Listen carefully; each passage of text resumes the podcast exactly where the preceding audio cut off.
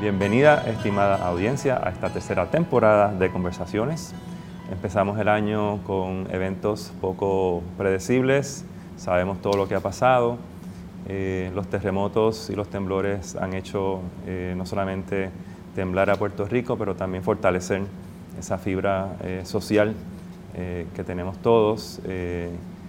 Las lecciones de María eh, se han ido eh, aplicando desde el día 1 del primer terremoto. Así que continuamos en esta conversación sobre resiliencia, sustentabilidad y la construcción de un nuevo Puerto Rico que emerge día a día. Y para ello hoy se nos une Isabel Rullán, directora ejecutiva de Comprometidos y fundadora también de la organización, cofundadora. Cofundadora. Importante la palabra cofundadora. Bienvenida, Isabel. Gracias, Luis Alberto, por tenerme aquí hoy. Gracias. Este, sabemos que has estado ¿verdad? en el sur activamente, la organización ha estado activa en el sur en estos días de, ¿no? de ayuda a las comunidades. Pero antes de entrar ahí, vamos a contarles a nuestra audiencia quién es Isabel Rullán, cómo es que Comprometidos surge, eh, y, qué, representa comprometido con respecto a, tu generación, porque es la primera organización de estudiantes casi casi del exterior que estaban estudiando fuera, estaban estudiando acá, que se organiza y, empiezan algunos de ustedes a regresar a Puerto Rico unos años antes de María, del huracán, así que... Bien, pues gracias Luis Alberto. Eh, comprometido surge en una conversación de amistades en el 2012 hablando de Puerto Rico, de los muchos retos que tenía la isla, la criminalidad muy alta, eh, la recesión económica que llevamos viviendo desde el 2006. Eh, yo estaba estudiando aquí en Puerto Rico, en la Universidad de Puerto Rico Mayagüez, eh, haciendo, de hecho, era un verano.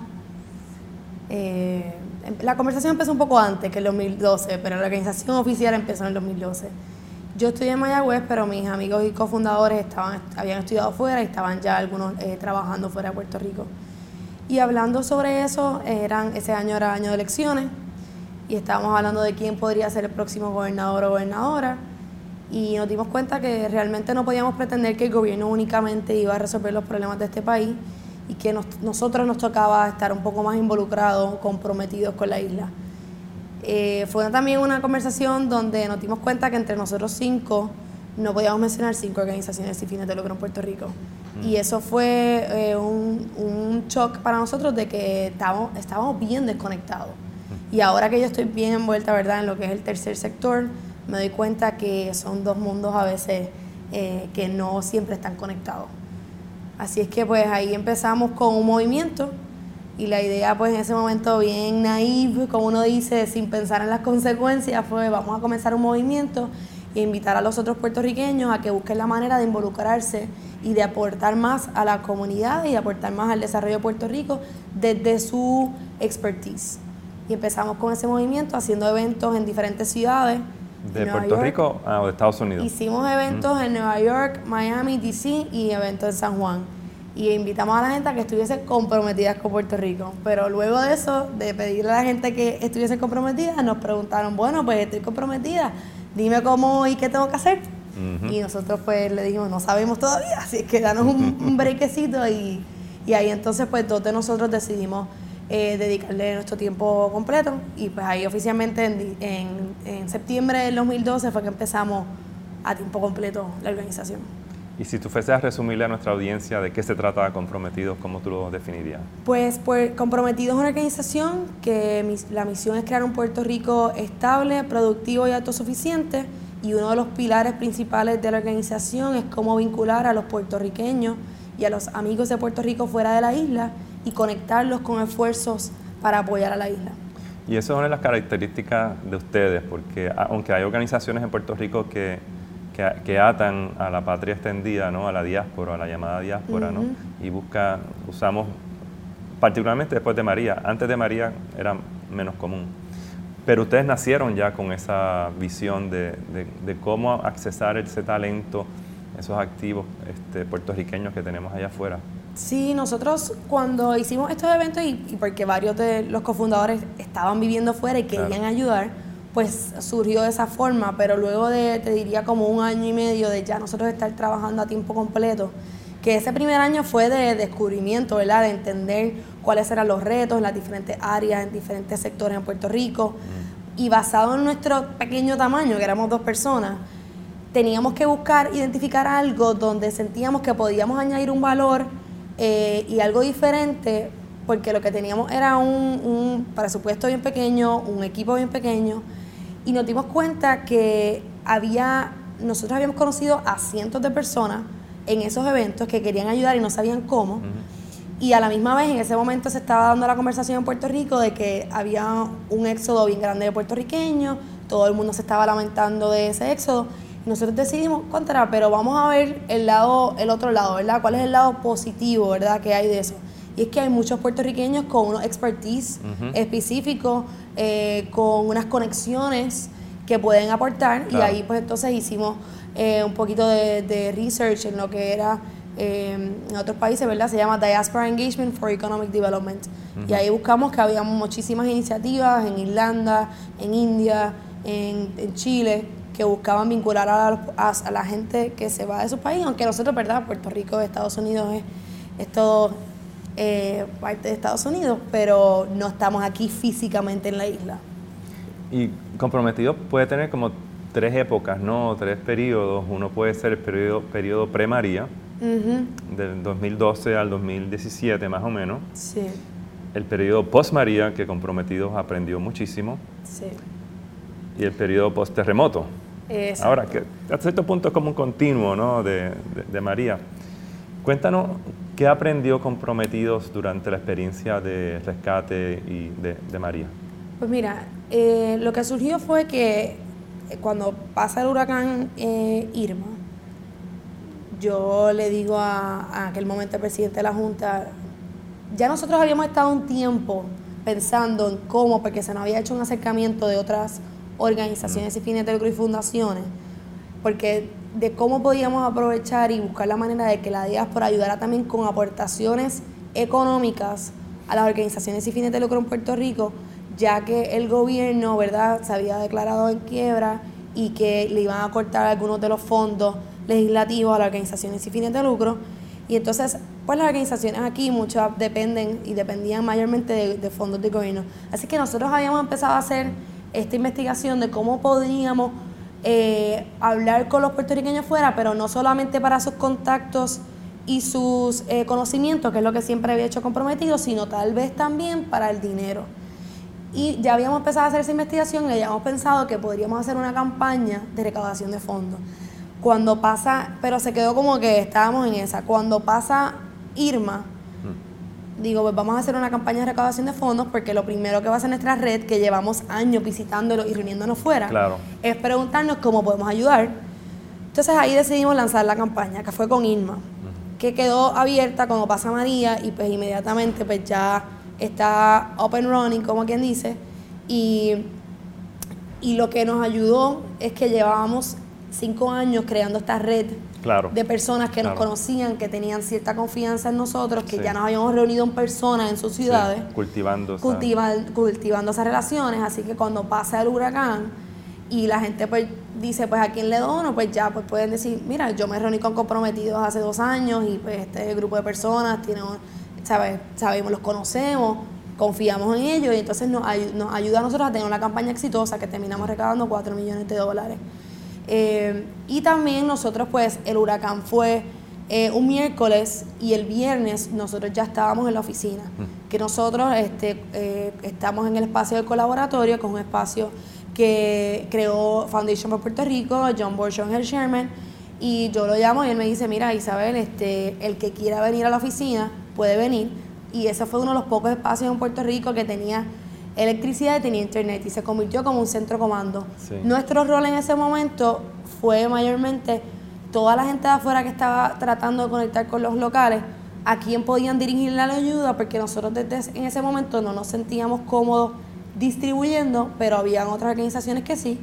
Y entonces empezamos la conexión, y nos enfocamos siempre, dijimos que nos íbamos a enfocar en, el, en el, la reconstrucción a largo plazo. Mm, Trabajamos, dijimos, eh, agua, energía y reconstrucción a largo plazo. Y entonces eso nos permitió a nosotros que mientras muchos puertorriqueños estaban en la calle ayudando, y eso pues es característico de los puertorriqueños, nosotros que somos una organización que hacemos esto todos los días, poder enfocarnos en proyectos a largo plazo, bajo pues lo que nosotros llevamos años, ¿verdad? Como que predicando, de que es que hay que trabajar con la raíz de los problemas, y pues podemos seguir hablando de eso, pero ese fue más o menos... Sí, claro, y la, la, experiencia de María en términos generales eh, para la organización, ¿cuáles fueron las lecciones principales para ustedes como organización sin fines de lucro?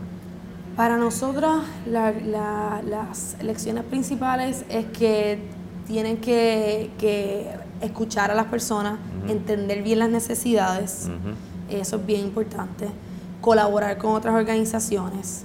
Eh, es bueno ya tener una red de personas de que ya uno sabe que puede ser apoyo y con las cuales puedes colaborar. diría que esas son algunas de, de, de las lecciones. Y Comprometidos este, ya publicó un informe ¿no? de progreso desde el Impact Report. Nosotros sacamos un Impact Report ahora en diciembre, eh, basado en los proyectos de los pasados dos años, de cómo ha sido eh, el proceso de pensamiento y de escoger los proyectos que vamos a apoyar. Mm. Y pues lo pueden encontrar en conprmetidos.org. Está ahí en, en, el, cuando entras está el Sí, ¿Y, cuál tú dirías que es eh, el, el, éxito mayor de comprometidos en ese Impact Report? ¿Cuál es uno de los logros principales? Mira, pues yo te diría que de las cosas que más orgullosa yo me siento, eh, que nos sentimos toda la organización, es que nosotros teníamos una responsabilidad bien grande de repartir el dinero. Y en ese momento, pues uno dice, podemos apoyar organizaciones bien establecidas, que tienen una, un historial y sabemos que van a hacer tremendo trabajo, y pues nosotros sí hicimos y le dimos dinero y fondos a organizaciones con años, eh, muchos más años que nosotros la mayoría. Pero vimos que habían muchos líderes comunitarios que estaban surgiendo de, eh, ¿verdad? en sus comunidades luego del huracán, organizaciones eh, tal vez jóvenes o que estaban haciendo cosas en pequeñas, pero que ahora querían hacer otros proyectos. Y nosotros decidimos apoyar a esas personas, a esas organizaciones y, no solamente pues con dinero, sino con nuestro tiempo, con nuestros consejos y con nuestros contactos. Y hay varias organizaciones que yo te diría eh, que ahora eh, son más mucho más grandes de lo que eran antes o que surgieron por el huracán, la, más grande siendo pues Café, que yo he hablado en varias ocasiones y en el, periódico también le, le han dado cobertura, pero es una organización que de agricultores, de caficultores en particularmente, que surgió y pues nosotros ayudamos a crear la organización sin fines de lucro. Ya tienen 700 miembros registrados y el proyecto eh, más grande pues fue en colaboración con nosotros y con unos fondos que obtuvimos también de, de Unidos por Puerto Rico para la repartición de 750 mil árboles. Nosotros pues le dimos el apoyo a hacer la organización, le dimos también el dinero para para que corrieran las operaciones para la repartición de esos árboles. Eso es bien complicado, mucha logística. Para eh, crear un manual de mejores prácticas que ahora existe y que la última vez que los agricultores obtuvieron algo eh, era algo a maquinilla en blanco y negro en 1998. Nosotros pudimos contratar a un experto para hacer un manual de mejores prácticas, para poder aumentar la productividad eh, de café, que porque una de las cosas que nosotros siempre buscamos es cómo podemos trabajar con la raíz del problema. Los agricultores perdieron 85% de las fincas, pero hay algunas prácticas que estaban eh, pues ya obsoletas. Obsoleta. Eh, y entonces, pues, ¿cómo entonces ponerlos al día? Isabel, eh, el 6 y 7 de enero, fechas importantes que tampoco vamos a olvidar en Puerto Rico.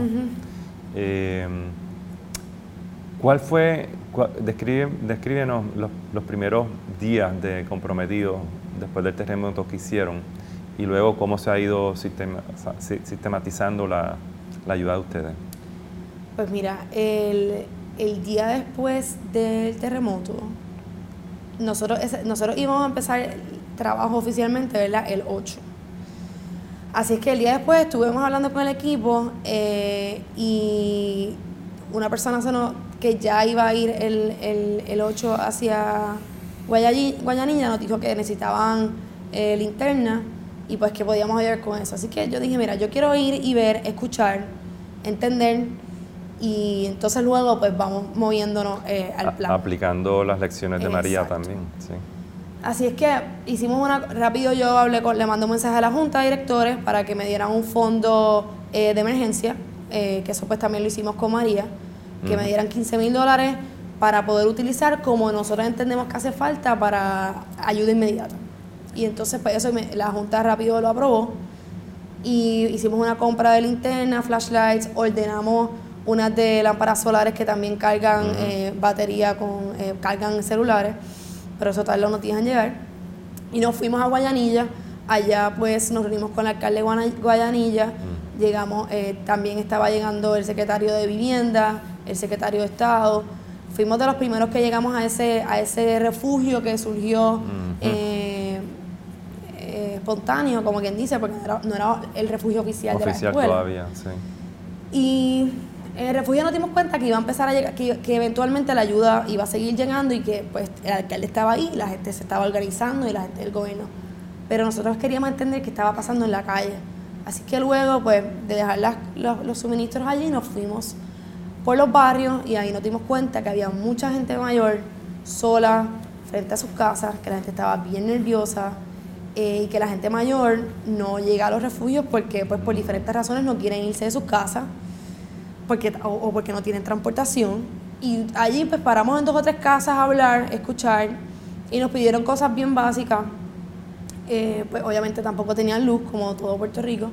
Así es que luego volvimos, el, hicimos otra compra, hablamos con la Junta, tuvimos unas conversaciones de, de cuáles van a ser nuestros pasos, nuestros próximos pasos.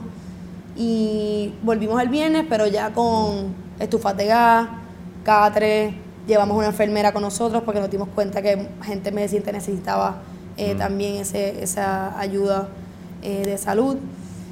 Y cada día vamos aprendiendo. Así que ese día pues llevamos también suministros de comida, agua, pero fuimos casa a casa.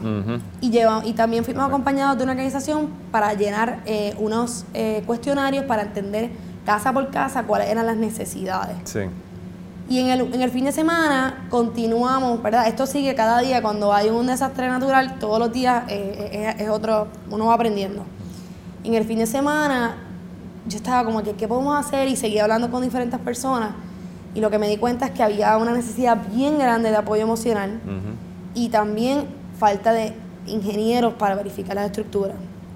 Nosotros estuvimos en noviembre en California eh, con uno de nuestros eventos, ¿verdad?, con puertorriqueños fuera Comprometidos estaba en California. Comprometidos estuvo en California y da la casualidad que allí habíamos conocido un puertorriqueño que se llama José Sánchez, que es ingeniero estructural eh, con especialidad en sísmico, radicado eh, y licenciado en California. Así que él nos había escrito un mensaje en la semana diciendo que él ya había hablado con otros puertorriqueños que quería venir a Puerto Rico como voluntario a inspeccionar las viviendas y que si nosotros lo podíamos ayudar con los contactos locales y las viviendas. Y yo como que definitivamente vamos a hablar. Así que esta semana llevamos toda la semana hablando con, con él y con Eddie, eh, que, que, ha sido el que fue el que comenzó el, el, proyecto, y con la esposa de Eddie, que se llama Jess, Jezabel, que está en Houston, pero desde Houston hemos estado coordinando todo. Y ellos han, yo lo que entiendo, ¿verdad? Cada día uno va aprendiendo es que hace falta ahora de ayuda inmediata más ingenieros en la calle verificando las estructuras para que le puedan decir a las familias, esta casa, no te preocupes, está segura, puedes volver a, la casa o lo sentimos, tienes que desalojar y entonces pues ahí pues es una conversación más complicada, pero queremos que esa conversación vaya apoyada de una de alguien que le dé apoyo emocional. Ayer, ayer nosotros fuimos con ella en persona y es bien difícil decirle a una familia, eh, no puede ni tan siquiera volver a entrar a la casa porque puede colapsar y eso es bien fuerte. Eh, nosotros pues de apoyo inmediato lo que queremos es apoyar a, esta a este grupo y estamos ayudándolo, ¿verdad?, a cómo darle forma y continuidad. Tenemos una llamada este fin de semana para seguir apoyándolo a conseguir voluntarios, cuáles son las rutas.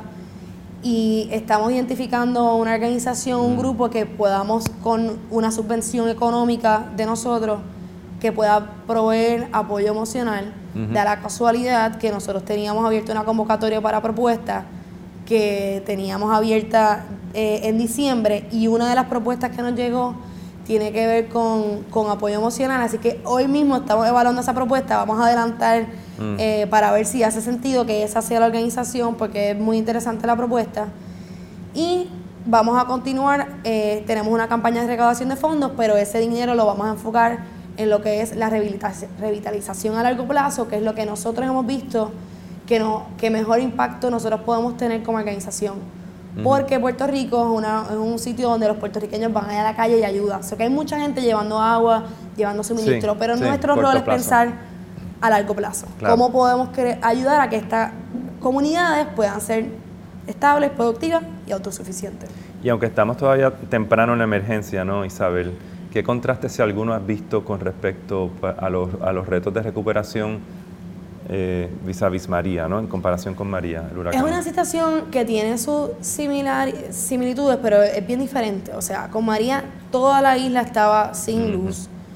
Teníamos una escasez de suministro. O sea, aquí pues no, o sea, nosotros estábamos en la oficina, me recuerdo, y mi equipo diciendo, nosotros tenemos un pueblo en la parte de arriba y, y me recuerdo dos, tres días después del huracán no había agua y era como que, ok, tenemos primero, necesitamos agua para el equipo. O sea, ahora es una situación muy diferente. Eh, hay muchas áreas de, Puerto Rico y no solamente el sur, hay, áreas montañosas que también están impactadas. De hecho, de nuestros proyectos y nuestros colaboradores, partners, grantees, este, en Maricao, Butuado están sufriendo también.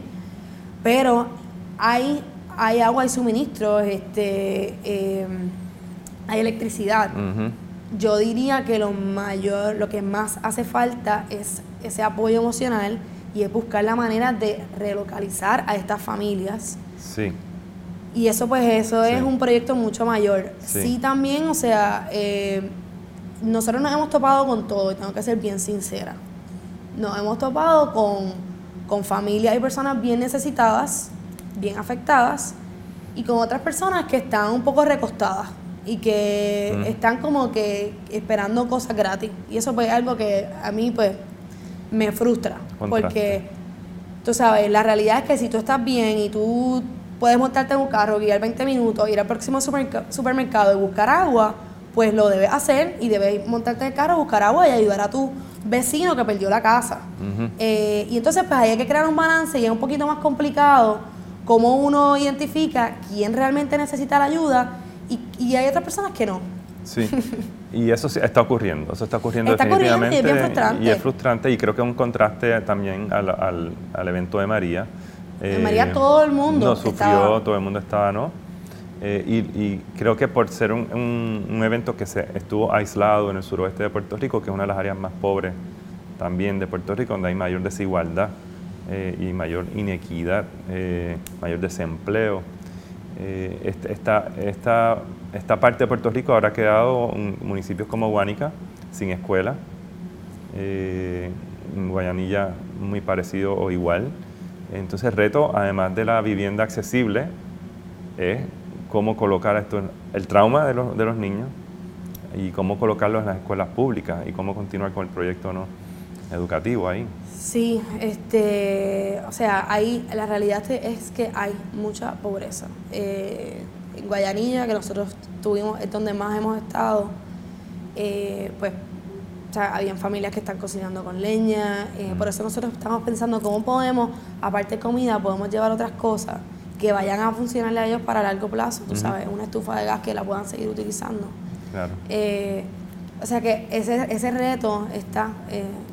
el índice de pobreza en Guánica está como en un 85% de los niños, perdón, de, los, niños, viviendo bajo el nivel de pobreza, un 85%. Y el, pues el, ingeniero que, que, ha estado, con el más que hemos estado hablando, ¿verdad? José Sánchez, me, me estaba comentando por qué es que muchas escuelas tienen el mismo diseño y pues eh, eh, para los terremotos pues. problema el del famoso las famosas este, columnas cortas y otros diseños parecidos exactamente eh, el tema de, de vivienda es que eh, en el suroeste ahora, las viviendas destruidas, es distinto al de, al de María, porque el de María, las, quizás las estructuras se destruyeron, pero puedes, puedes, la huella se queda, puedes reconstruir sobre tu propia casa. Sí, y eso es lo que la gente dice, con María era como que vino el huracán, pasó, vamos, a, vamos para adelante, vamos a volver a reconstruir, vamos a, volver a, montar nuestra casa. Aquí no ha parado de temblar, no ha parado de temblar. Sí. Este, y también nosotros los puertorriqueños llevamos años acostumbrados a los huracanes y nosotros sabemos qué hacer en un huracán. O sea, con los terremotos no, no hay conocimiento. Y entonces es, bueno, pero entonces, ¿cuál es la construcción adecuada? Ayer cuando nosotros estábamos con los ingenieros, nosotros le decíamos, bueno, ¿y esta vivienda qué piensa? Y él, bueno, esta vivienda, la que tú pensabas que, iba a estar segura no estaba y la que pensabas que no estaba segura estaba segura. Mm. O sea, uno que no sabe de eso y no. O sea, que también, este, porque uno siempre dice, bueno, pues si viene un huracán, pues tú sabes que si tienes un techo que no es de cemento, es de zinc y la casa es de madera, pues tiene un poquito, es un poco más frágil. Pero un terremoto es, es hay otras reglas. Es otra, es otra realidad. Es otra realidad. Eh, mirando la experiencia del tercer sector ahora, en estos primeros días, estamos a, una semana y media del terremoto. En estos primeros días, esta respuesta del tercer sector que tú has podido observar, ¿cómo contrasta en algo con la respuesta del, de, María? ¿Has visto, ¿Has visto alguna diferencia o alguna variación? Bueno, este, llevamos dos años, los que no nos conocíamos, ahora nos conocemos súper bien, así es que hay muchas... Eh, o sea, tenemos Google Spreadsheets que estamos todos añadiendo información, tenemos WhatsApp groups, como quiera se tiene que mejorar, o sea, como quiera realmente tenemos que tener una plataforma digital y tenemos que mejorarlo. Pero la, la, la comunicación entre los que están dirigiendo organizaciones y fines de lucro está, o sea, nosotros estamos constantemente hablando de dónde se necesita qué. Mm. Eh, así que la, la, comunicación es mucho mayor. También pues la capacidad de las organizaciones de poder salir a la calle ha sido mucho más rápido porque muchas de las organizaciones que están en otras áreas que no es el área afectada por el terremoto, pues tenemos los recursos para salir inmediatamente a la calle que cuando surgió el huracán, nosotros mismos estábamos identificando dónde estaba la gente de nuestro equipo, claro. Eh, o la gente de nuestro equipo no tenía luz, no tenía agua, no tenían gasolina, y entonces pues tenía, el, proceso era mucho más lento. Y es curioso porque se han hecho estudios de que la, eh, la, gran mayoría de los activos del tercer sector y de la economía de Puerto Rico pues, están en la zona norte, en la zona metropolitana. Las mayores necesidades están en la zona, en, varias, en muchas zonas, pero en una de ellas el suroeste. Eh, y, la, gran ventaja también se convierte en una gran desventaja. Exacto. Eh, ¿no? Y eso también fue una de las razones porque nosotros con los fondos que recaudamos después de María hemos sido eh, bien intencionadamente, hemos buscado proyectos fuera del área metropolitana.